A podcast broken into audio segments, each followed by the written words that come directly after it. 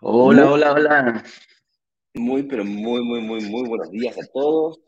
Sean todos bienvenidos, bienvenidas a un nuevo programa de Inversionista Digital 818, el último programa del año, Eduardo. ¿Cómo estás tú? Bien, contento, fíjate, con harto ánimo empezando este último programa de este 2021. ¿Y por qué último?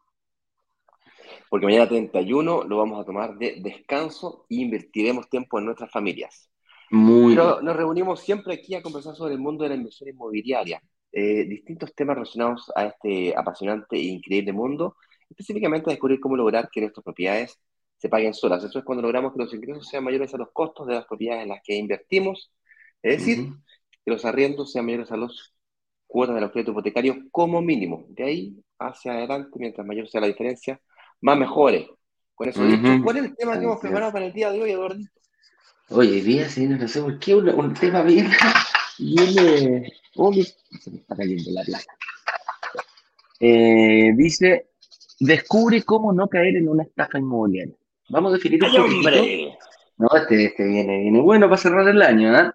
Eh, vamos, a, va- vamos a hablar un poquitito de qué es lo que es una estafa nominal, lo que podría ser una estafa inmobiliaria, si hay estafa inmobiliaria en Chile, y lo que no es, para no confundirnos, decir, oye, me están estafando, y de repente podemos confundir un riesgo de inversión con una estafa. Y ese, ese hay una línea muy delgada, entonces vamos a, a estar claros lo que podría ser una estafa y lo que eh, no es, y es parte del riesgo de invertir en, en el, en el área inmobiliaria. Así que ese es el tema aprender del día la, la cual hay que aprender a minimizar, controlar o como- Correcto, correcto. Ese es el objetivo, ¿ya? Ahí, ahí- ¿Viste cuando de repente uno llega, no, voy al banco, oye, mira, con esta tasa me están estafando. Opa, opa, ahí no, no, no sé si es, eh, no sé si es una estafa. Así que todas esas cositas vamos a ir hablando, eh, vamos a ir viendo en este último programa del año. ¿Alguna instrucción, Ignacio? Porque se nos viene la próxima semana. Vamos a partir, nosotros vamos a partir el 2022 con todo, compadre, ¿eh? con todo, con todo, con todo. Sí, así es. Efectivamente, mi estimado Eduardito, ando medio lento hoy día, así que eh, ahí vamos a pedir ayuda. Así lo trato, vamos, vamos. Dor- dormimos mala noche, nuevamente pasamos una mala noche y, y hubo que hacer la- el live de Iberia a las 4 de la mañana igual, así que andamos medio lenteja. Señoras y señores, este próximo lunes 3 de enero, efectivamente, como decía Eduardo, comenzamos con todo, con el pie derecho. Nos vamos firme a iniciar lo que será nuestro próximo workshop o minicurso inmobiliario. Comenzaremos la clase número uno de tres clases que espero no te las pierdas porque va a estar increíble. Al término de esta semana, vas a poder decidir si estás o no frente a una buena inversión inmobiliaria y más importante, si es tu momento de invertir o no. ¿Invertir en qué? En la oportunidad de inversión inmobiliaria que hemos negociado y estamos negociando en nombre de la comunidad, usando la fuerza de la comunidad para negociar las mejores condiciones posibles. Tanto es así que el lanzamiento de la, de la semana inmediatamente siguiente al workshop, ya sería la segunda semana del año, inicio de la segunda semana del año, iremos diciendo exactamente cómo participar, cómo meterse, cómo, cómo preinscribirse, cómo aprovecharse anticipadamente la información, con los detalles de todo, todo, todo, todo durante el workshop, así que no te la pierdas. Y todas las actividades las vamos a notificar a dónde? Pues a los grupos de WhatsApp. Así que si no estás en los grupos de WhatsApp, la primera instrucción que te quiero dar es que no te salgas o te re- reincorpores a este workshop o a este grupo de WhatsApp, eh, pasando nuevamente por el proceso de inscripción de la forma más sencilla, que es brokersdigitales.com slash workshop, que va a estar corriendo por aquí el banner eh, durante todo el live, si es que, eh, para que no se te olvide. La gente que está en Instagram lo puede encontrar en la botonera que se encuentra disponible en el link o enlace de la biografía del canal de Instagram. Con eso dicho, hemos estado realizando actividades durante toda esta semana y la semana pasada de preparación de cara hacia lo que viene en la próxima semana. Hemos analizado atajos, obstáculos, objeciones, leyendas, mitos y también eh, aceleradores, atajos, eh, bonos, beneficios, garantías. De todo. De todo. Y hoy nos toca hablar un poquito sobre eh, cómo prepararse para una inversión inmobiliaria y poder saber cuándo estoy frente a una posible estafa y cuándo estoy frente a un posible riesgo, el cual debo saber administrar o manejar. Hay una diferencia bien grande entre riesgo y estafa, y eso es lo que vamos a tratar de discutir el día de hoy. ¿okay? Con eso dicho, el señor director y Eduardo Páez, como ustedes estén listos, comenzamos entonces oficialmente con este live del día de hoy. Live. Así que partamos, como decimos todos los días, sean muy bienvenidos a otro programa más de Inversionista Digital 818. Aquí nos juntamos de lo mismo como ustedes ven, más relajados, más distendidos, pero no menos concentrado para analizar en profundidad un tema específico de la inversión inmobiliaria. Hoy día un poquito vamos a hablar de lo que cómo no caer en una estafa inmobiliaria, si es que hay, si es común en Chile, si no es común, y cuál es la diferencia entre estafa y riesgo de inversión. Principalmente por ahí nos vamos a ir. Y cuando identificamos un riesgo, cómo lo podemos ir eh, manejando, cómo lo podemos ir, claro, mitigando. Ese es el objetivo. ¿Y cuál es el objetivo de toda la comunidad que está presente el día de hoy? invertir en departamentos y lograr que se paguen solo. Cuando decimos lograr, lo más importante es que tú aprendas cómo lograr que se pague solo. Cuáles son las variables que tienes que mover, de qué te tienes que informar y qué es lo que necesitas saber para que el arriendo se separe lo más rápido posible del dividendo. Mientras más distantes estén esas dos variables, quiere decir que planificaste de mejor forma tu propia inversión inmobiliaria, ¿ah? tu, propia, tu propio portfolio lo vas a ir haciendo. Y después, cuando ya inviertas en uno, puedes ir escalando dos, a tres, a cuatro, ir agregando tu portfolio. Así que, em, con eso dicho, me presento, soy Eduardo Páez, director comercial de Brokers Digitales, junto a mi amigo y Ignacio Corrales, director de marketing de Brokers Digitales. Además, la más cordial bienvenida a todas las personas que este día 30 de diciembre nos están acompañando a través de cualquiera de nuestras redes, Facebook, LinkedIn, YouTube, Instagram y también el que después nos quiera escuchar en eh, Spotify. Así que con eso le doy la bienvenida a toda la gente. Bien, pues, eh, cuéntanos desde qué lugar del, de Chile, en qué comuna, en qué ciudad o en qué lugar del mundo te conectas. Eh, yo me encuentro en este exacto momento en Brasil, en mi casita, para que no sepa, yo estoy casado con una con un BMW, le digo yo. ¿Cómo? ¿Estás casado con un auto? Sí, eh, con un auto. Con, la, mi BMW, mi Beautiful Marvelous Wife. Y ella es brasilera, vivimos en Chile por cerca de siete años juntos, pero da una enfermedad de mi suegrita favorita, ella la, la favorita y la preferida. Las dos cosas. Sí, pues, ella, es muy afortunada, de momento. porque es la única, porque es la única. De momento. Oye, mira, aquí nos están. Mira, aquí eh, mira, aquí nos están saludando el tiro rápidamente. Mira, la Cami Piña nos dice: Buenos días, chicos, un abrazo grande para ustedes. Muchas gracias por estar, por estar siempre educándonos. Se hace lo que. Mira, tú dijiste aquí, la Pau Guede nos dice: Buen día, saludos desde Viña del Mar. Ah, ya está, saludo aquí la gente. Eh, nos está mandando, ¿ah? De Huachuraba, Punta Arena, mira. Punta Arena, wow. Impulsa Lima de hola, hola, Punta Arena, ahí Magallánico. Eh, la centolla magallánica, upa, qué cosa más rica. Buenos días, Santiago Centro. Y aquí empiezan Coquimbo, Santiago, de todas partes de Chile. Eso es lo entretenido y lo que hemos podido lograr gracias a las maravillas de la tecnología. Y Eduardo se encuentra en Concón, yo en el, eh, en el sur de Brasil, en una ciudad que se llama Tres Coroas, que está al ladito de la capital del, estado, de, la, eh, capital del estado de Río Grande del Sur, eh, llamado Porto Alegre. Y ayer, fíjate, salimos a cenar con mi mujer a, Gramado, que es un pueblito muy bonito de, de, de, aquí del sur de Brasil, muy, muy bonito. Cuando digo bonito, viejo, nunca había visto yo una ciudad como, imagínate Pucón, así, pero lleno de eh, cosas de, de, Navidad y todo con lucecitas. Bien arreglado. Parece Suiza, pero versión Brasil, todo sí. viejo, lindo, lindo, lindo. Se parecen a, no sé, eh, impresionante. Bueno, vamos al tema del día de hoy porque hoy día nos toca hablar sobre cómo vamos, vamos. estamos frente a una estafa o no, básicamente diferenciando qué es estafa de lo que es riesgo y por supuesto cómo mitigar ese riesgo, vamos a ir discutiendo lentamente. El primer punto de la pauta es, bueno, todos sabemos lo que es una estafa, pero ¿te parece si comenzamos por definir qué es lo que no es una estafa para no confundir estafa con riesgo? Claro que sí. Comienza, tú. Mira, una de las principales, eh, uno de los riesgos que dice la, que, toma, que debemos tomar y que debemos tratar de manejar lo mejor posible es cuando me dice, oye, yo pago un pie y después cuando tengo que pedir el crédito hipotecario, oye, las tasas se fueron a las nubes, cambiaron las condiciones del, del, ¿cómo se llama? Cambiaron las condiciones del mercado. Cuanto corto, yo tenía planificado un pedir con una tasa un 3%, resulta ahora que me dan un 5%, me están estafando. ¿ah? Aquí me están estafando.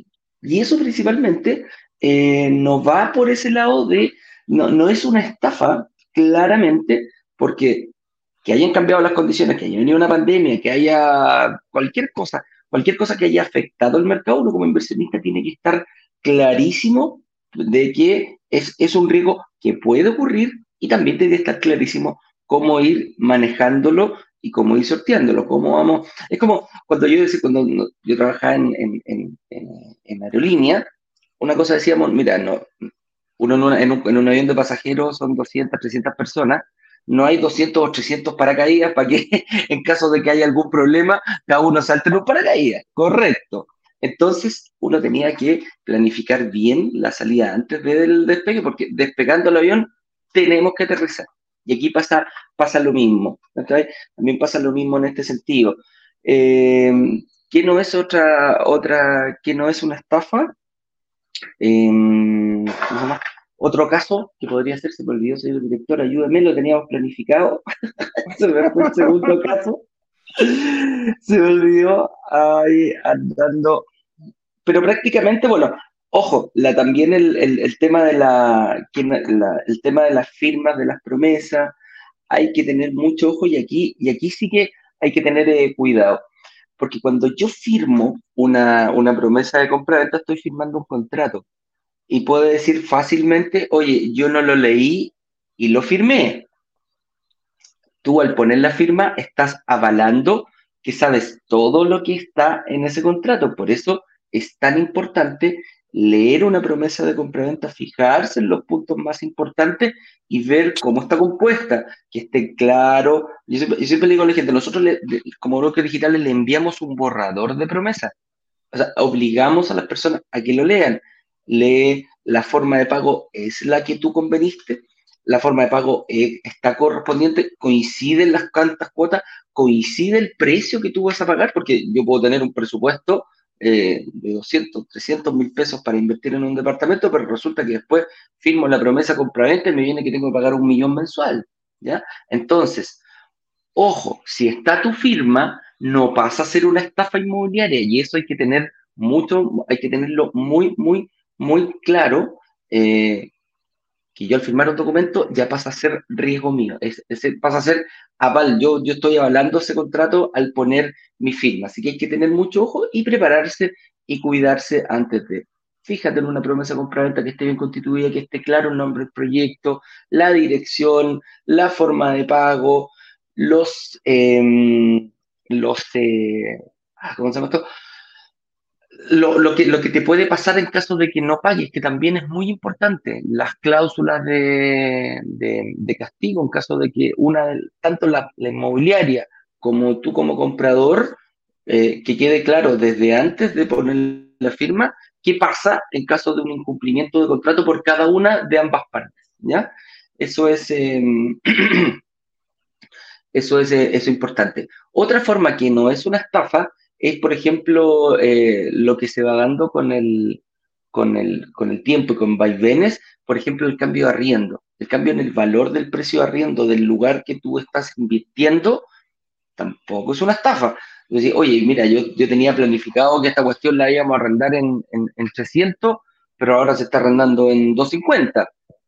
Chuta, algo pasó en ese lugar que hizo que el, el ¿cómo se llama? Que disminuyera el valor del arriendo. Entonces, por eso te digo, hay que planificar muy bien dónde uno compra, dónde uno invierte. Em, entonces, no puedo decir, y de hecho el, el, mismo señor director, para que no, no, no, para que no, lo, no lo veamos, ¿te acuerdas cuando estaba el señor director arrendó su departamento en plena pandemia? la, pandemia la pandemia hizo que en algunos sectores de Santiago, como el señor director es medio pechugón, le gusta vivir allá bien, bien, bien consolidado, el, el departamento donde él estaba bajó de precio. Y el, el, el dueño del, del, departamento, producto de que estaba sin arriendo, le bajó el precio, importante, eh, pero él, él, él, lo bajó, producto de una pandemia, me puede decir, chuta. Y ese director se avivó, le dijo, te lo arriendo, pero te lo arriendo por dos años. O le intentó sí. por tres años. y si le hubiera puesto cuatro, le, pone, le manda le cuatro. cuatro Pero ese, eso, eso no es una estafa inmobiliaria. Puedo decir, pucha, yo tenía aquí el, el 2022 cuando compré este departamento, yo lo tenía arrendar, pretendía arrendarlo en 500 y resulta que producto de la pandemia eh, se arrendó en 300, ¿ya? Eso no es una estafa inmobiliaria. Pero como fue parcial, hemos ido viendo que a medida que se va recuperando, lo, fíjate cómo es la cosa. Ahora, hace un año atrás, más o menos, bajaban los arriendos, producto que nadie podía arrendar porque estábamos todos encerrados, y hoy día los arriendos están subiendo, pero considerablemente. considerablemente. El señor director pasó un fenómeno que era, era prácticamente impredecible, que es que en el sector de las Condes, con los militares, ahí donde está el señor Las Condes, hay un triángulo muy apetecido para vivir, porque es muy cómodo vivir ahí. Está cerca del metro, es silencioso, es bonito, es seguro, tiene todos los, todos los, todos los checks para poder vivir. O sea, eh, cumple con toda la descripción perfecta un barrio consolidado. Eh, pero hubo una época donde ahí era extremadamente emergente, estaba lleno de plumas por todos lados, lleno de casas, cambió el plano regulador, se permitió claro. construir una altura viejo y llegó el metro y ¡pum! Esto explotó. Okay, y más encima se construyeron edificios, eh, oficinas ahí en lo que le llaman hoy día la Nueva Las Condes, que es donde está el, parque Juan Pablo, eh, el parque Araucano junto con el parque Juan Pablo II, que se unió con el puente viejo, esa zona se transformó pero en un boom inmobiliario tremendo. Bueno, larga historia corta, en ese sector, con la pandemia, tiene una demanda de arriendo gigantesca, departamentos estaban alrededor de un millón y medio, un millón ocho, de dos dormitorios, de tres dormitorios, de tres dormitorios y cuatro dormitorios se arrendaban un millón y medio, un millón ocho, así, pero como nada. Pero ¿cómo es tu ¿Quién va a pagar esa cantidad de plata? Te volviste loco. No me pregunté cómo, hay gente, compadre, que paga esa cantidad, ¿ok? Y no una ni dos. Tú vas para allá, está lleno de edificios. Se metía el portal inmobiliario viejo, es impresionante. Esos son los valores. Y resulta que llegó la pandemia, nos encerraron a todos, compadre, por seis meses, ocho meses encerrados en 2020. Alguien se recordará de esa situación. Y ahí viene a la gente que tenía esa capacidad de pago. Empezó a disminuir. Claro. No, pues disculpa, si voy a pagar un millón ocho y o sea, estoy Ah, voy para una casita, pues. Y ya como, me voy a andar una casa, pues. Sí, pues. O sea, si voy a estar encerrado, me voy a cerrar en una casa más cómoda. Y se fueron todos para Huechurado, viejo, pero así, pero en masa. Y ahí el con el contrato, los contratos de arriendo. Comenzaron a bajar el sector. Eso, si tú te, y, compraste un departamento de inversión en un barrio que estaba completamente consolidado porque te pareció que era el mejor barrio de Santiago para poder invertir, porque efectivamente lo era y después bajaron los valores de los arriendos y no se pagaba solo, eso no es una estafa. No una estafa, es un mal negocio o, un riesgo. Claro, tú me decís, oye, pero yo que pensaba que, que, iba a haber pandemia, pues. Yo no, no, no, no, yo, yo no, la preveía, no la podía prever. ¿Cómo voy a hacer yo de que va a haber inflación del, del 6,5%, cercano al 7%, eh, cosa que no haya pasado en 30 años en Chile? Es imposible saber, pues. ¿Cómo iba a saber yo que la tasa de interés iba a subir en seis meses cuatro puntos porcentuales? Era imposible saber eso. Si la tasa estaba hace seis meses atrás mucho más baja. Entonces, si te cambian las condiciones, entonces tú tienes que manejar un cierto intervalo. Ahora, ¿quiere decir de que si hay riesgo, nunca voy a invertir? No. Tú tienes que plantearte escenarios. El peor escenario, el mejor escenario. Yo en lo personal, generalmente, cuando analizo el peor escenario que se me pueda ocurrir y aún así estoy dispuesto a invertir, generalmente invierto. invierto entonces, me preparo para lo me preparo para lo peor, pero espero lo mejor. Espero lo mejor. Como cuando uno, a mí me gusta mucho la, la, montaña, eh, durante mi época gloriosa, me gustó mucho esquiar. Eh, durante cuando yo, yo, yo, hice un programa de intercambio cuando tenía 16, 17 años, me fui a hacer intercambio por el Rotary Club, que es un programa. Ah, sí. Me, me, me fui a vivir a Estados Unidos un año, compadre. Buena. Imagínate, mi mamá, compadre, a los 16 años, estaba vuelta loca. No había WhatsApp, no había llamadas de... Estaba saliendo el CD al mercado. Era como lo último. Estaba, ¿cómo se llama? Estaba ICQ, todavía no estaba ni ICQ, Messenger, Latin Chat podría ser. Bueno, y resulta que eh, en esa época eh, yo me fui al, al norte de Estados Unidos, a, a una ciudad llamada Syracuse, o Siracusa también le llaman en español. Un frontera ahí con el lago Ontario. Y había un- mucha nieve en invierno, pero mucha nieve. Calentito te iba a decir.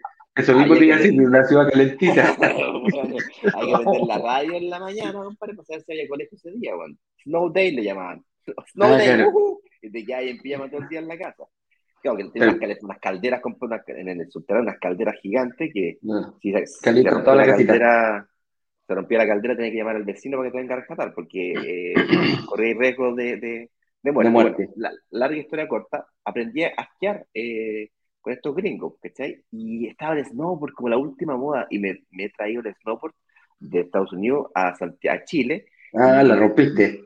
La rompí, yo era pero de los reyes, de los, de los primeros del, del, de Chile, bueno, weá. Ya. No me dejaban, no me dejaban subirme a las pistas, me, me, me decían que rompía la, la, la nieve con, con esa tabla. Ya. Y mm, bueno, y en esa época, para poder subir a la montaña, y era fanático, fanático, fanático, subía todos los fines de semana. Eh, nunca fui tan pechugón como señor director para tener eh, eh, departamento arriba ni nada. Tenía que subir y bajar, subir y bajar, como lo, como. Tempranito y a las 5 de la tarde de vuelta abajo. Exactamente, a las seis y media de la mañana, compadre, agarraba mis cosas, pum, a las nueve estaba en pista. Y me Claro. quedaba hasta la, hasta- calculaba para estar en la última pista para arriba, pero la última, para poder echar el ticket, que en la época costaba 15 mil pesos, que es una, una brutalidad. Una, una, fortuna. claro, una fortuna, imagínate, eh, mi, mi pobre padre, yo no sé cómo aguantó tanta tontera. Hoy día lo llamo por teléfono y pregunto, pero ¿me puedes explicar cómo que aguantaste tanta tontera? Me dice, bueno, el amor de padre, me dice, el amor de padre, porque si me haces pensar mucho, me arrepiento, me, me- me voy a pensar la manera de... me No me recuerdes, no me no me recuerdes. recuerde. Eh, y bueno, Bueno, subías- prepara, Eso. prepara para lo peor, se pone, se lleva la chaqueta, o sea, lleváis un bolso con, con lo peor, pues, o sea, si está- hay, hay sol, subí a la montaña, viejo, y te, te, te Y cambia las condiciones. y cambia las condiciones de la montaña, te voy, o sea, la podéis pasar muy mal. En cambio, si Sí. llevas una chaqueta, te puedes sacar la chaqueta, siempre te puedes sacar la chaqueta. ¿ok? Básicamente, eso es lo que estamos tratando de discutir aquí. Eh, hay que prepararse para lo peor y esperar lo mejor. Y esa es la filosofía que yo tomo para prácticamente todas mis decisiones. ¿ah? Cuando el año pasado tomó, tuve que tomar la decisión de venirme a, Brasil a vivir y tuve que dejar a mi hija de 14 años en un año donde, bueno, cuando me vine, la expectativa era que la, la- con la vacuna se iba a abrir más la, más la frontera, pero se abrieron y después se cerraron a concho, compadre, y, Sí. y no podía, se cerró la frontera, no podía volver a Chile, eh, fue un, un periodo bien Fue difícil. complicado, pero- fue complicado. pero en su momento lo conversamos como familia y fue un riesgo que estuvimos dispuestos a asumir. Y cuando ocurrió, bueno, como lo habíamos planificado así, dolió menos. No que no duela, dolió, dolió un poco menos, porque estábamos, sabíamos qué hacer antes de entrar. Entonces, saber qué hacer antes, las guerras se ganan antes de, de entrar al campo de batalla. Hay que entrar preparado para lo peor. Entonces, eh, un poquito de eso se trata. Vamos a hablar un poquito cómo mitigar algunos de estos riesgos. ¿Qué más nos queda en el? Pasemos, mira, dice aquí, ¿cómo me podrían estafar? Nosotros vamos a tomar un par, un par de puntitos, dos o tres puntitos que vamos a tocar y cómo, cómo se ha ido mitigando esto, ¿ya? Que- Va a que estar, oh, para estar ojo, para que tenéis vintillado y ojo piojo. Eh, ahí está. ¿Qué pasa si pago el pie y no se construye el edificio? Este es el temor más grande. Eh, este es el temor más grande que tienen los inversionistas. Dice que pago ya, ok, estoy pagándolo durante el periodo de construcción. ¿Qué pasa si lo pago y el edificio no se construye, quiebra la inmobiliaria, se va, se lleva toda mi plata? Todo el- ese acto de confianza que tú tuviste de, de decir, ok, te reservo una unidad antes, inclusive, que incluso en algunos casos hemos hecho están las casas todavía que tienen que echar abajo para construir. Eh, ese acto de confianza, ¿cómo se mitiga? Eh, Aquí principalmente, eh, cuando se dio cuenta de esto, eh, hace unos años atrás, el Estado dijo, bueno, eh, pasó, pasó, sí, sí pasó, pasó que durante el periodo de construcción la empresa, incluso la, la inmobiliaria quebraba y resulta que se llevaba toda la plata y los inversionistas quedaban, eh, quedan ahí complicados y demanda y todo este tema. ¿Qué hizo? ¿Cómo, cómo, lo, cómo, ¿Cómo se mitigó esto el día de hoy? El seguro de, ¿cómo se llama? El seguro en verde. El seguro en verde se llama. ¿ya? Resulta que la inmobiliaria está obligada a tomar un seguro, a contratar una compañía de seguro que proteja a todos los inversionistas eh, que pagan el pie antes de, eh, durante el periodo de construcción. Entonces, desde el momento que tú firmas una, una, mm, firmas una, compra, una promesa compra-venta, deberían estar las condiciones para que este seguro proteja hasta el último peso. Resulta que si la compañía, la, la inmobiliaria quiebra, no lleva a cabo el proceso, no sé, pasa cualquier cosa, eh, no es la inmobiliaria la que te va a pagar. La compañía de seguros te va a pagar a ti la reposición y la compañía de seguros, créeme, que va a ir a decirle, caballerito, venga para acá, pásame lo que me corresponde, pero eh, lo, que, lo, que, le haya pasado me da lo mismo, págueme usted a mí, pero yo me encargo de pagarle a los, eh, ¿cómo se llama? A los inversionistas. Entonces, este riesgo eh, se mitiga desde esa forma. Esta, obligación, todo, ojo, que nosotros de repente también lo hemos hecho, hay algunos momentos que se demora un poquitito esto, pero eh, dependiendo del estado de la, en el estado de, de, que se encuentre en la fase del edificio. Se llama verde porque la gente siempre asocia la venta en verde a ese periodo de construcción. Ahora han salido más después de ese seguro en verde que anteriormente era hecho, por ejemplo, en blanco o en transparente, como nosotros le llamamos, las ventas privadas, también tienen sus, eh, ¿cómo se llama? También tienen sus bemoles, eso, pero eh, sí o sí, esta es la forma más común de mitigar ese, ese dolor tan intenso, que antes ocurría, años atrás, muchos años atrás, sí ocurría, pero el gobierno se encargó de sacar esta ley que les obliga a la inmobiliaria a tener este seguro. Entonces, ¿de qué me tengo que ver yo? Dice, oye, mira, hay seguro comprometido, si tenemos el seguro verde, tomamos esta póliza, si quieres que podéis pedir que te manden la póliza, no hay problema con eso. Así que ese, eso es un poquito un miedo grande. Otra cosa que podría pasar siendo creativo en este sentido es que, ok, no quiebra la inmobiliaria, pero quiebra la constructora que la inmobiliaria contrata, porque viste que no todas las inmobiliarias son dueñas de su constructora, sino que tú, la inmobiliaria contrata, compra el terreno, hace el desarrollo inmobiliario, ¿cierto? Contrata a sus arquitectos para que le hagan el proyecto inmobiliario, los renders, todo bonito, se consigue el crédito constructor, contrata a la constructora, pero podría pasar que la constructora quiebre, pues viejo. Sí. Chuto, ahí no quebró la inmobiliaria, quebró la constructora, ¿cómo nos protegemos de eso? Ha pasado. Sí, no, ha pasado, ha pasado. Y es el, así como nosotros sacamos un contrato eh, de promesa compra-venta en donde va asociado un seguro, da lo mismo el nombre que tenga, que te protege ante el incumplimiento de dicho contrato, la inmobiliaria también tiene contratos de, eh, con seguros asociados que le protege ante incumplimiento de contrato por parte de la constructora. De la constructora, así es. Hay tantos seguros ahí las, las, que las que pagan esto por lo general es, muy bueno. Disculpa, el, tema de los seguros en Chile es, muy variado. Hay un pool, está muy atomizado. Hay muchas compañías y el servicio que se da, los productos que hay, prácticamente, compadre, tú podías asegurar lo que se te ocurra. Hasta, mira, ¿cachai lo que voy a decir, Ignacio? Podías asegurar hasta tus ojos azules, que te gustan tanto. Así, compadrito, debería ir a asegurarlo, debería pensarlo. Pero, voy a cotizar.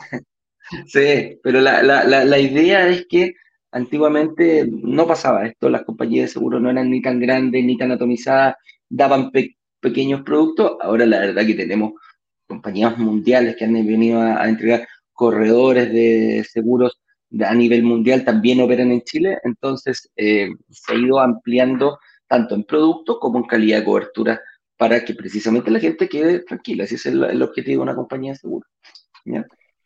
Sí, ya comentar justamente lo mismo. Aquí está. Entonces pasemos al otro punto. Dice, ¿y si la propiedad no cumple las características prometidas este es bien importante. Eh, aquí hay, un. Aquí hay un.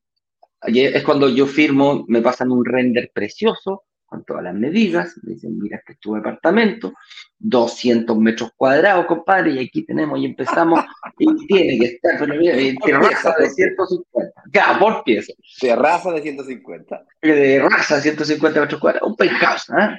Un penthouse donde hay los pechugones. Pero resulta que eh, cuando tú vas a recibir un departamento, eh, es muy difícilmente lleváis el, la medida para.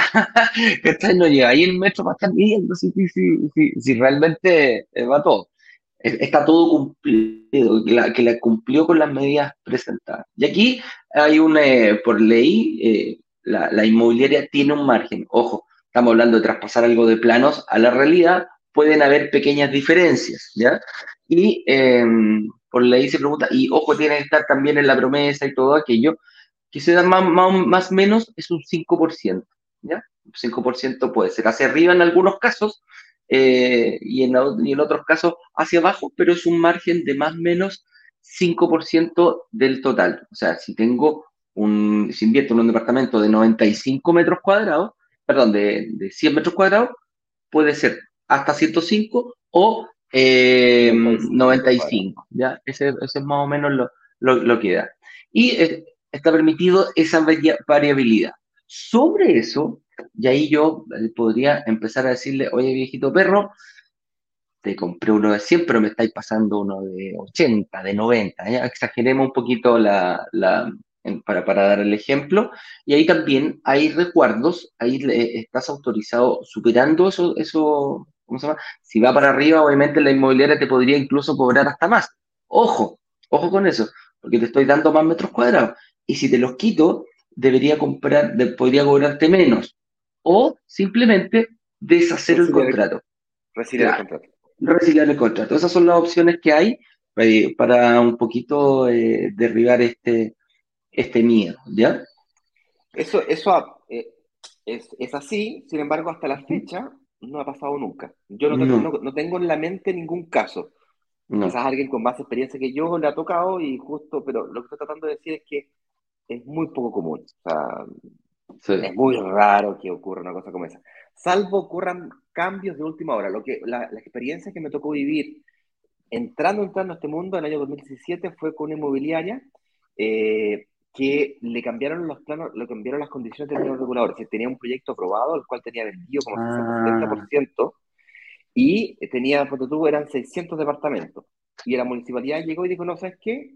Se la ingenió por la derecha, por la izquierda, el viejo le buscó la, la vía imposible, y eh, tuvo que cambiar de 600 departamentos a 400 y tantos departamentos. Y resulta que tuvo que Cambiar volver al mar, digamos, los, los claro. planos, y eso significó que hubieron departamentos vendidos que no podía entregar en las condiciones que estaban promesadas.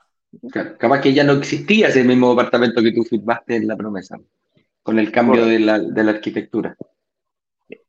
Y ahí lo que hubo que hacer es eh, o resiliar los contratos o cambiarte de departamento y apelar a la buena voluntad de las partes y al, al buen entendimiento del manual de las buenas costumbres, eh, uh -huh. entendiendo la situación. Lógicamente que nos faltaron los inversionistas que fueron más duros con respecto a este tema y en la, la inmobiliaria, si te, si, te, si te, pones duro y te vas por el lado del cabrón y yo soy más cabrón que tú y yo tengo las bolas más grandes que tú, entonces tú yo también las tengo grandes, entonces ese va a lo cabrón. Y entonces creo que, creo que empieza a hacer la inmobiliaria cuando, cuando uno se va por ese camino y dice, ah, cabrón, entonces vamos a tener que esperar hasta que se incumpla el contrato de compra-venta para hacer la resiliación del contrato.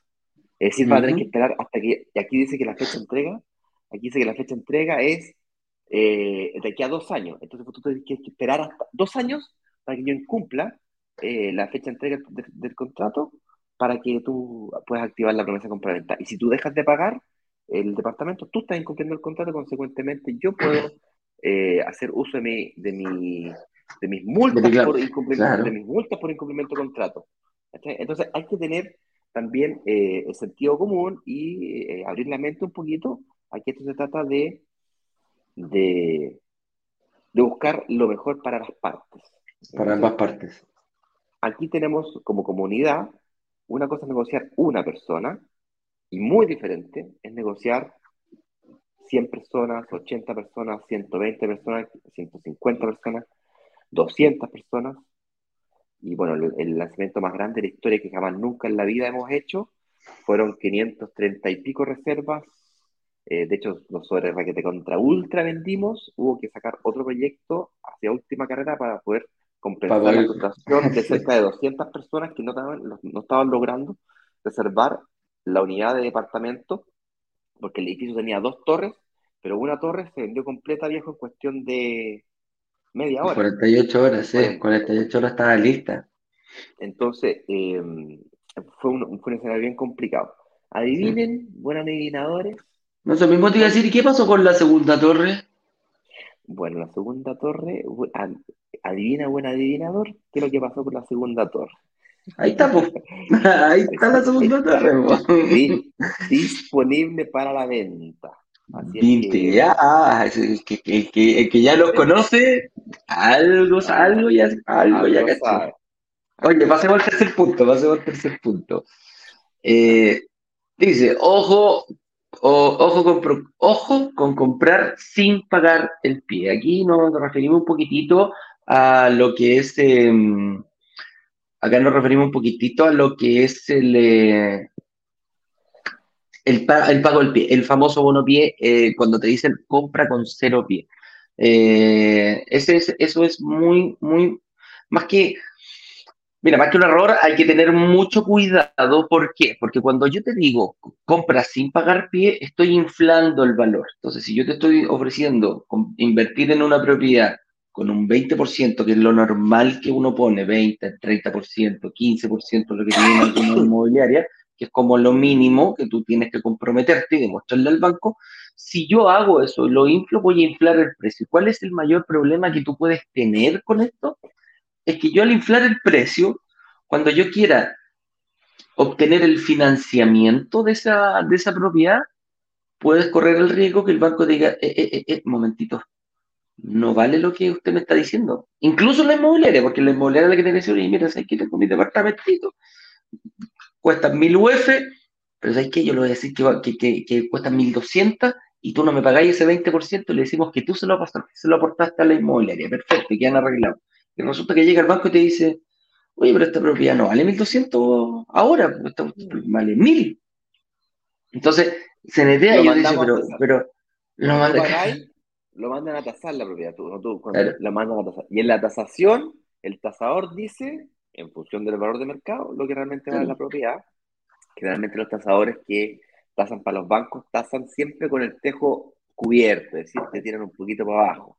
Quiere decir eso quiere decir que si la tasación que te dieron de tu propiedad a través del banco era más alta que la que tenías tú, el valor comercial que te dijo el corredor, o que te dijo, o que tú mismo tenías en tu mente, enhorabuena. Le pasó a mi, a mi tío, fíjate. Estaba yo hace como tres semanas atrás, paréntesis, ya te, ya te dejo terminar tu, tu,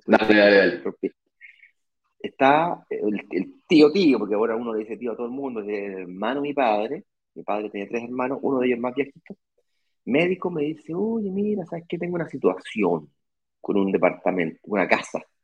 Lo que pasa es que yo le compré una casa a un maestro que tenía yo, que era de confianza y que me hacía todas las pequitas, y le compró la casa, la típico. Y esa casa la mandé a tasar y vale 70 millones de pesos, y resulta que me están ofreciendo comprármela la ex mujer de este caballero, y me la quiere comprar en 40 millones de pesos, está viviendo con su nueva pareja ahí, y resulta que yo nunca le cobraba arriendo y están viviendo ahí y nunca he tenido contrato de arriendo, nada, ¿qué puedo hacer? Está metido en un tete más o menos. Más o menos. Eh, está metido en un tete. Recomendación, aprovechando la tasación de 70 y tantos millones de pesos que tenía, eh, le hago una oferta por un valor menor y que haga un contrato de arriendo con opción de compra y la opción de compra eh, queda sujeta a, que ellos tienen la primera opción de compra, salvo encuentre otro comprador que le pague más. Entonces, lo que está haciendo básicamente es que está firmando un contrato de compra-venta que le permite tener estabilidad en el, en el arriendo y seguridad en el arriendo para poder defenderse ante la eventualidad de un impago, porque le están proponiendo, ¿cierto?, pagar el arriendo.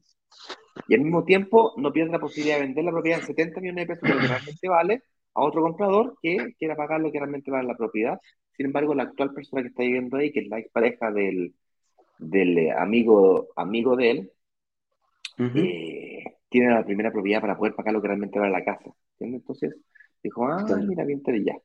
Y, y la tasación que a él le, la tasación que a él le entregaron de la casa para ofrecerle 40 millones de pesos era una tasación de un corredor que esta familia había contratado y él tenía la tasación del banco. Le dije, y me preguntó si es que la tasación del banco era, digamos, se le podía creer a la tasación del banco o cuál tasación, porque la diferencia era muy grande. ¿A qué, a qué tasación le, le, le, podíamos creer? Le dije, lejos de la tasación del banco es la más seria y de hecho la, normalmente las tasaciones del banco, para que ustedes sepan, tienden a ser más bajas porque se tienden a proteger un poquitito justamente por esta situación del famoso bono pie. los bancos de entidades financieras no son tontas, ¿vale? Saben que esta situación ocurre, que es normal, no sé si normal la palabra, pero que es, que es una práctica habitual, común entre los corredores, hacerse sus movidas ahí entre el propietario y el, y el, y el comprador, entre el vendedor y el comprador, para inflar el precio un poquito. Ahora, ¿es mala, mala, mala la estrategia del bono pie? No, si tú la utilizas con mesura y con postura. O sea, si tú le pones 20, pongámosle 20% más, como el ejemplo que está dando Eduardo, una, es escalofriante. Pero un 5% en un periodo de hoy día, dos años, es razonable. Porque perfecto. va a tener a tener una plusvalía mínima del 5%, en dos años hablamos del 10%, puede ser 15%, dependiendo del barrio en el que invierta. Por lo tanto, un 5%, la, la valorización de la propiedad en sí misma va a tener ese 5%, por lo tanto, es razonable trabajar con esos bonos. Claro que sí, claro que sí. Y aquí también eh, podríamos tocar un poquitito el, el que, también va por, relacionado con lo mismo. ¿Te acordáis este, este, la, como, como estafa que se produjo entre comillas, que para, para mí personalmente es una entre comillas, ¿te acordáis del el candidato presidencial ahora, el que estaba metido? Eh, París y cuando estaba, cuando salió esa cuestión que dijeron hoy que era como una estafa, que el, juego era, oye, resérvame con un millón de pesos, yo te cubro el pie, yo te consigo el financiamiento, yo te arriendo el departamento y todo. Cuando las cosas suenan maravillosas, uno puede decir, sí, chuta, me estafaron. Pero resulta que había un compadre que ganaba dos millones y medio de, pie, de pesos de, de, sueldo y, y, se compró 12 departamentos, ¿cachai? Entonces, eh, cuando las cosas son muy maravillosas, y aquí es donde nosotros no, no, no, no, ¿cómo se llama?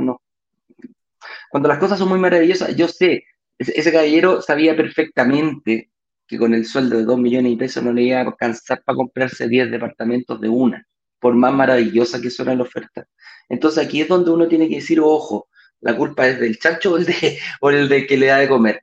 Yo tengo que ser financieramente responsable. Nosotros repetimos mucho, crear estrategias de inversión financieramente responsables es por esto mismo. A la primera de cambio, cuando vino un pequeño temblor, un pequeño movimiento, que la oferta parecía maravillosa, y se llevó a cabo y firmaron y le sacaron todos los créditos, resulta que vino la pandemia, compadre, y el primer mes esta cuestión ya estaba quebrada y empezaron a salir por todos lados este tipo, este tipo de cosas. Entonces, ojo, y aquí también lo que, lo que dice, Ojo con comprar multicrédito en proyectos. Ah, esa, es la otra. Entonces, por eso te digo, hay que tener mucho cuidado con el tipo de oferta, analizarla y por más buena y bonita que sea, por más maravillosa que parezca, uno tiene que ser, eh, ¿cómo se llama? Tiene que tener la información y planificar de la mejor forma eh, tu inversión inmobiliaria. ¿De repente hay que ser más cauto? Sí. ¿De repente puedo tomar eh, ciertos riesgos? También, pero que sean moderados y que sean en base que no te vaya, que cualquier pequeño temblorcito te vaya a derrumbar eh, finalmente un castillo de, de, de Un pequeño viento. Vamos a preguntar. ¿Vamos a preguntar al tiro? Vamos a preguntar entonces, ¿qué era ella? Perfecto. Señor director, cuando usted quiera. Mira, Mauricio, Mauricio todos los días está aquí pegadito con nosotros, ya lo conocemos ya, y siempre hace preguntas bien interesantes. Dice, hola, eh, no entiendo lo otro, eh, eh, Ignacio Eduardo será, ¿o no? sería interesante que pudieran explicar brevemente el modelo de negocio de ustedes mismos, perfecto, para aquellos que tal vez se siguen preguntando, ¿y qué gana Brokers Digitales si todo es gratis? Abrazos. Perfecto, Mauricio. ¿Le quieres explicarlo tú? Claro que sí. Dale, dale. Lejos, cuando tú, cuando tú eh, perdón, ¿por qué está? Eh, eh, ¿Cuál quieres que responda? ¿Veo Javiera Jiménez? Ah, ok.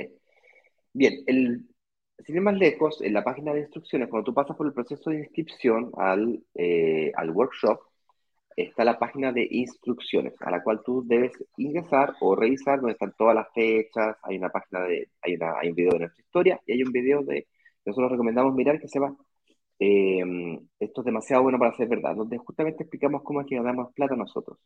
Haciendo la explicación sencilla, rápida y simple, para responder más cantidad de preguntas, esto, nosotros, Brokers Digitales, no es una obra de beneficencia, esto es un negocio detrás de esto. Y gracias a Dios esta tecnología de streaming es gratuita que nos permite conversar no con uno ni con dos, con 20, con 30, con 50 personas al mismo tiempo. Y por esa razón es gratuito. Y la comisión nosotros la cobramos solamente la inmobiliaria. Perfectamente, para alguien que no sepa, un corredor de propiedades le cobra al vendedor y al comprador.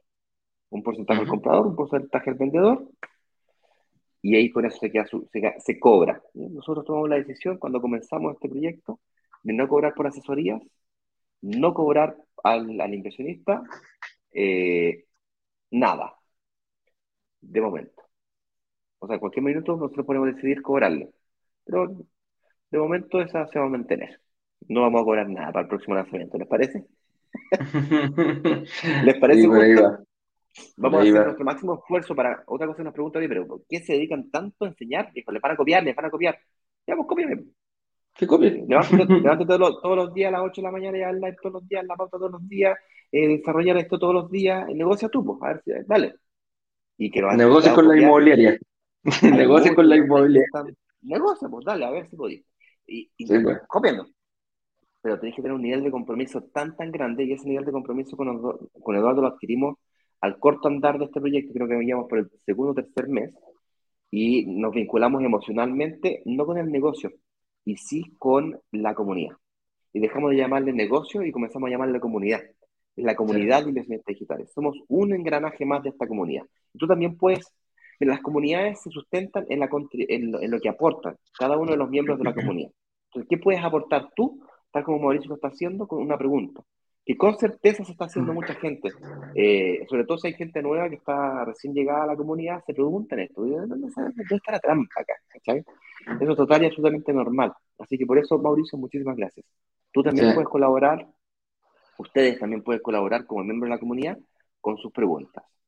Y, compartiendo, por ejemplo, ahí está un enlace, brokerdigitales.com slash workshop, puedes compartir ese enlace también con con, eh, como la Oye, Ignacio, eh, dime. Voy a buscar el, el, cargador, que no lo tengo acá y se me va a apagar el computador, así que sigue tú nomás dos segunditos. Bien, señor director. Siguiente pregunta, por favor. Carolina Moya nos pregunta, dice, desde el ¿Dónde es el próximo lanzamiento? Si la entrega del departamento es a futuro, necesito tener aprobación bancaria en ese momento muy buena pregunta, Carolina Moya. Las aprobaciones bancarias para firmar un contrato de compraventa para entregas inmediatas o futuras dependen explícitamente de la inmobiliaria. O sea, la inmobiliaria puede tener como política comercial definir, pedirte una prueba de aprobación. De cara al próximo lanzamiento, la inmobiliaria con la que eh, estamos negociando para el próximo lanzamiento no está pidiendo aprobación bancaria en este momento sí va a pedir una preaprobación. Hay un, proceso de análisis de aprobación. Para quien no sepa, ese proceso de análisis lo realizamos inicialmente nosotros. Una vez que está aprobado por nosotros, se presenta tu ficha a la inmobiliaria y la inmobiliaria acepta o no acepta. Si te llega el borrador es porque lo aceptó. Si se demora el borrador es porque está haciendo doble clic está analizando un poquito más profundamente. ¿Por qué? Porque a la inmobiliaria no le gusta firmar contratos fantasmas. Especialmente porque nosotros somos muy agresivos en la negociación de, de cláusulas de salida del contrato de compraventa. Eso quiere decir que si no cumplen algunas condiciones que se prometieron al inicio del contrato, tenga posibilidad de salir de forma relativamente fácil. Eso, hace, eso baja las barreras de entrada, pero también las de salida. Es arma de doble, filo.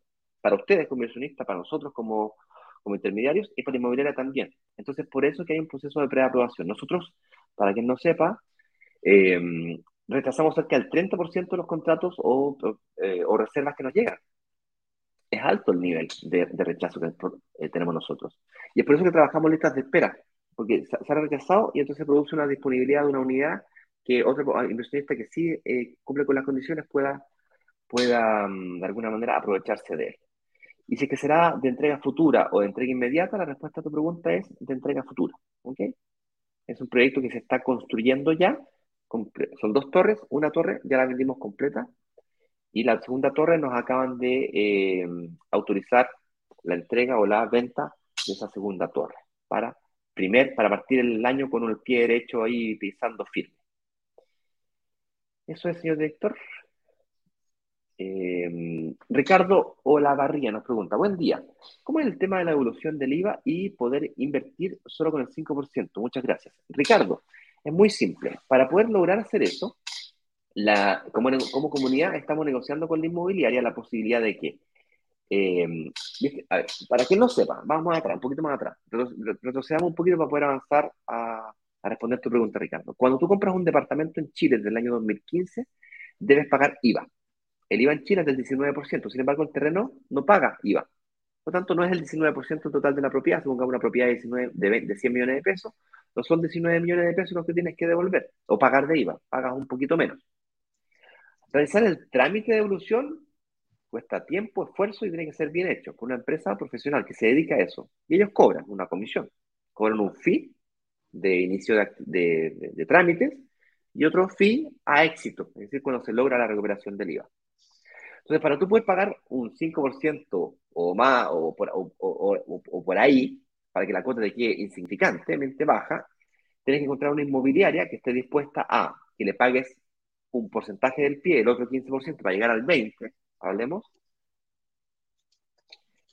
Números muy redondos, ¿vale? No, no, no, necesariamente es así, números muy redondos, si tú recuperas el 15%, no el 19%, hablemos del 15%, eh, y tú pagas solamente el 5%, debes encontrar una inmobiliaria que esté dispuesta a que le pagues parte del pie, ese 15%, con la recuperación del IVA. No es cualquier inmobiliaria que acepta algo así, ¿vale? Estamos en pleno proceso de negociación.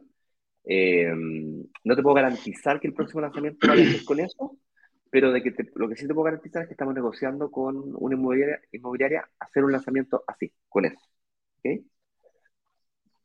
Eh, ahora, ¿cómo funciona exactamente? Vamos a hacer un live cuando eso sea una realidad, pues tener certeza que haremos un live, no uno, varios live explicando paso a paso cómo se hace ese tema.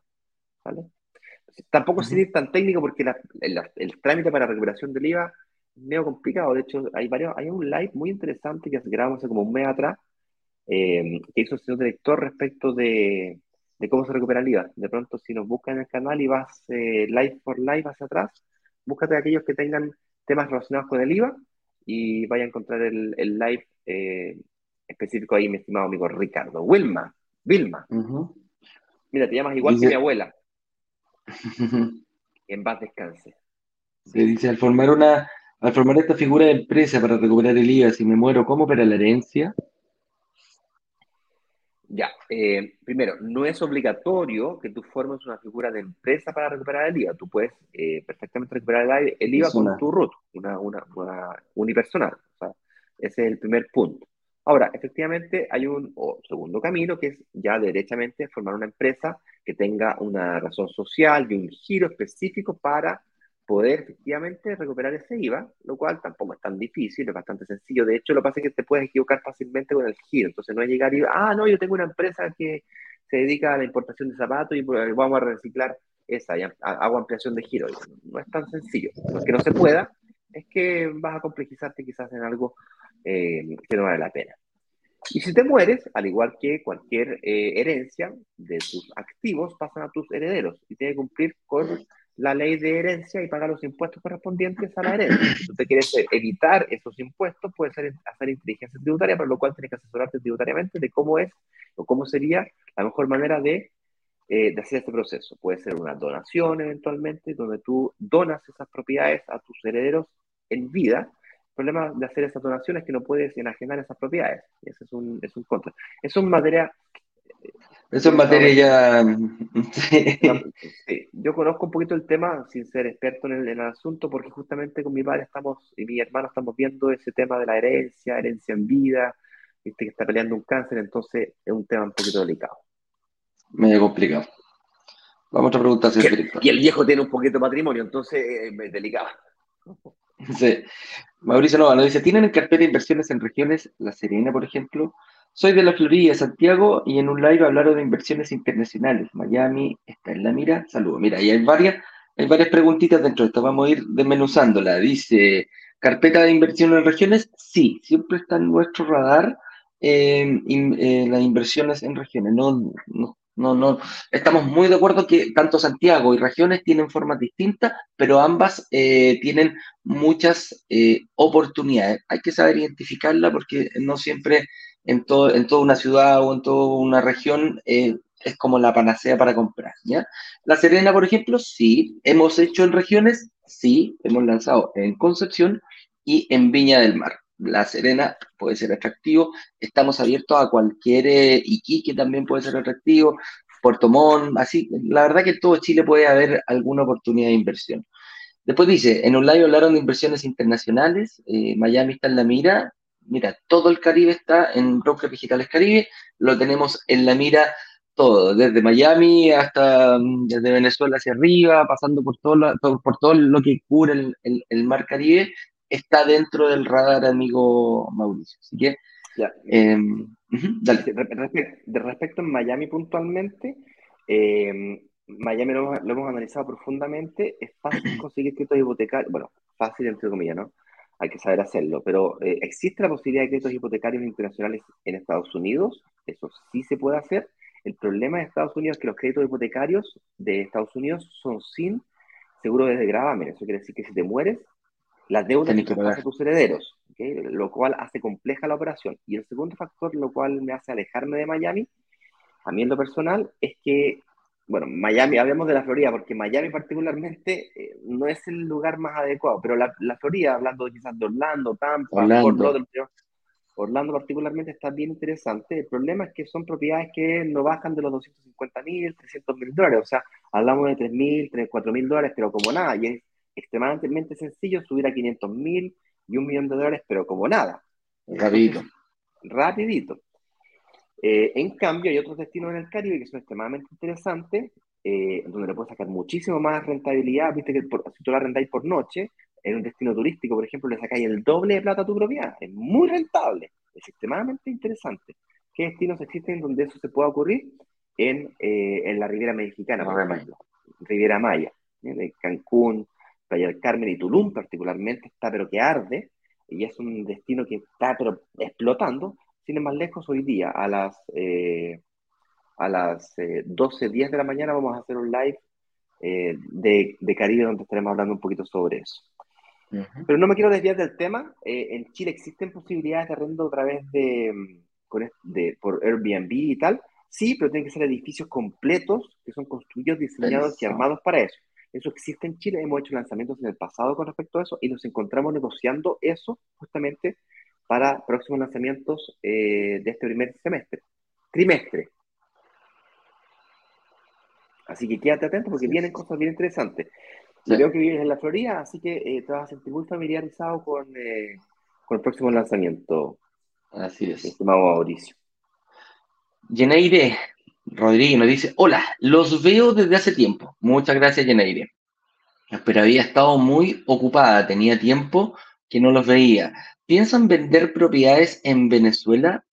Eh, Yeneire, no está dentro del radar por el momento Venezuela. Eh, tenemos, eh, Caribe está, principalmente lo que es Caribe, estamos enfocados en lo que es la Riviera Maya. Venezuela por el momento, yo creo que la situación política, la situación que, vive ahora, no es un buen lugar como para realizar inversiones. La, inestabilidad es demasiado grande como para poder invertir. Buscamos, eh, yo creo que estamos enfocados un poquito más al norte de Venezuela. ¿eh? En este momento, como te decía, México se dan condiciones muy buenas, muy buenas como para poder invertir la condición principal de la promesa es cómo invertir en cómo invertir en propiedad o en departamentos y lograr que se paguen solas. La única forma de lograr que se paguen solas es que utilices créditos hipotecarios. Por tanto, la condición sine qua non que tiene que existir a una inversión inmobiliaria es la existencia, la posibilidad de créditos hipotecarios. Y eso hoy día en lo que a Caribe se refiere, o internacional se refiere, es México y, bueno, Estados Unidos, como mencioné recién, que tiene sus, esos pros y contras. Vamos a ver una preguntita de Instagram. Bueno, no hay ninguna en el box de preguntas. Oye, no veo. Déjame buscar algo en el. Cosita, ya, déjame buscar en el. No veo nada. Sí, no, no hay nada, señor director. Acá en los chicos están muy tranquilos. Ahí está. ¿Cómo, Ignacio? ¿Cómo me preparo para la clase número uno del lunes 3 de enero? Porque hoy, chiquillos, no carreteen tanto, ¿ah? No, no sé, porque el lunes ya tenemos que, tuvimos dos semanas de preparación intensa y el lunes nos enfocamos en la clase número uno. Así que, Ignacio, ¿cómo llego preparadito, preparadito, preparadito para la clase uno del lunes?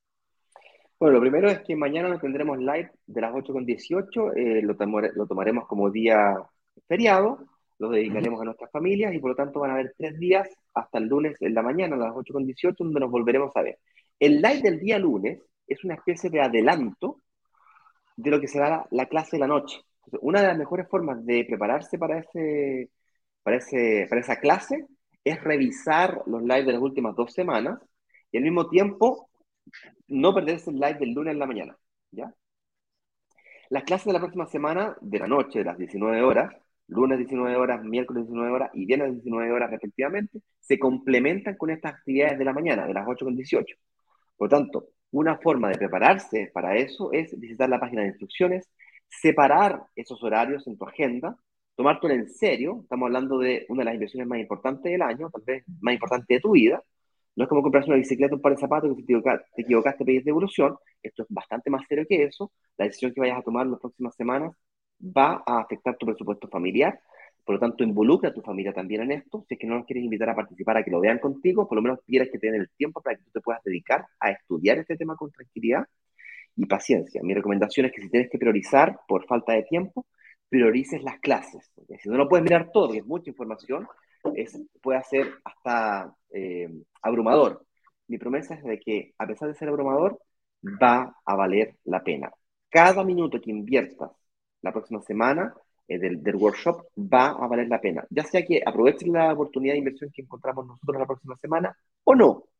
Tu peor escenario es que salgas de ahí con una idea clara de lo que pueda significar la inversión inmobiliaria o el vehículo de la inversión inmobiliaria para construir un futuro patrimonio que te sirva para una jubilación más digna, una, asegurar el futuro de, educación de tus hijos, comprarte la casa propia al contado, ahorrándote 20 años de hipoteca, eh, viajar al extranjero a hacer una especialización. Yo no sé lo que te trae hoy día por aquí, o lo que tenía pensando, que siquiera la posibilidad de invertir en departamento. Lo que sí estoy muy seguro es de que está altamente vinculado con el amor, el amor a tu pareja, el amor a un amigo, el amor a un hijo, el amor a ti mismo. Yo no sé. Lo que sí sé es de que mientras más tiempo le inviertas, y créeme, el tiempo es lo más valioso que tenemos, yo lo voy a, mi, mi, compromiso, el mío, el de Ignacio Corrales, es que le voy a inyectar la máxima cantidad de energía de todo lo que tengo aquí, de ordenarlo, y lo hemos hecho 15 veces antes esto, o sea, dos o tres cositas hemos ido aprendiendo. Voy a hacer un esfuerzo grande por compartir las historias de otras personas que ya pasaron por esto. Ya tuvieron esos obstáculos, los mismos, los mismos obstáculos que tienes tú, ya muchos de ellos han sido resueltos. Así es que con eso dicho, les quiero mandar un fuerte abrazo. Si es que no me he logrado responder tu pregunta durante estas últimas dos semanas o durante la próxima semana, en los grupos de WhatsApp, habla con los administradores de los grupos de WhatsApp.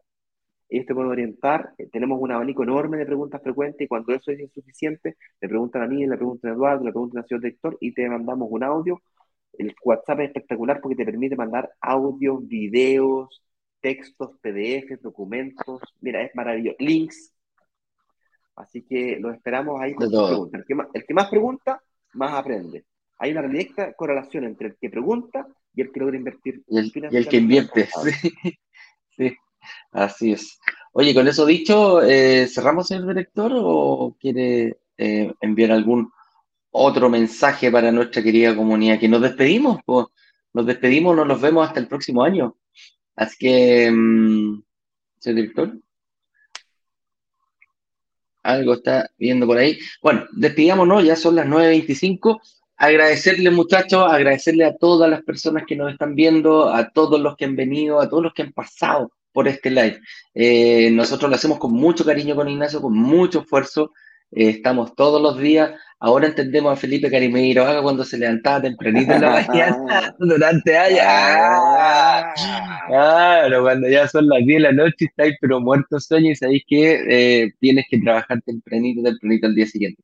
Pero como te digo, eh, a la gente invertir lo mueve el amor, a nosotros nos, nos gusta esto, lo hacemos con mucho cariño, con mucho amor también, con mucha dedicación. Nos preocupamos por ustedes ah, y, también pues, nos beneficiamos, nos mueve la hora hacer nuestra familia, hacer algo que nos gusta, algo que nos entretiene. Y todas las personas que han pasado por acá, yo les mando un feliz año, que disfruten mucho con su familia, em, que vean, que traten de, abrazar un momento de, un momento de recogimiento un poquito eh, para ver qué hice este año, cómo me fue este año, cómo me preparé. Y, también es para tratar de eh, ir eh, visualizar un mejor futuro hacia adelante. Así que disfrútenlo responsablemente, pásenlo bien con su familia. Les deseamos un gran año de parte de todo Brokers Digitales, no somos solo, solo Ignacio y yo, hay un tremendo equipo que el equipo de marketing, el equipo de analista, el equipo comercial, los asesores, las asesoras, los backup, todos ellos estamos muy contentos de recibirlos y los esperamos también el próximo año 2022. Así que, Ignacio, ¿querías decir algo a la comunidad? Sí, me quiero despedir. Yo hablaba de esta ciudad que está vecina y hicimos un videito con mi mujer. Les voy a mostrar el video. Eh, les quería compartir este videito, si me lo permite, señor director. Miren, es muy, muy bonito. Espectacular, no se ve, ¿no? Ese es gramados. Eso es grama, grama Gramado. Sí, se ve precioso. Viejo, increíble, Mira, todo lleno Oye, ese dobló segunda fila. ese dobló segunda fila, señor. Así es. Oye, bueno, era eso que quería compartir con ustedes antes de despedirnos. Un fuerte abrazo a todos y me alegra mucho haber compartido con ustedes ese hermoso momento de que ha sido este año, ¿no? Estar con ustedes. Fuerte abrazo y pues nos vemos. Nos vemos el próximo año. Que estén bien, chicos. Cuídense mucho. Chao, chao.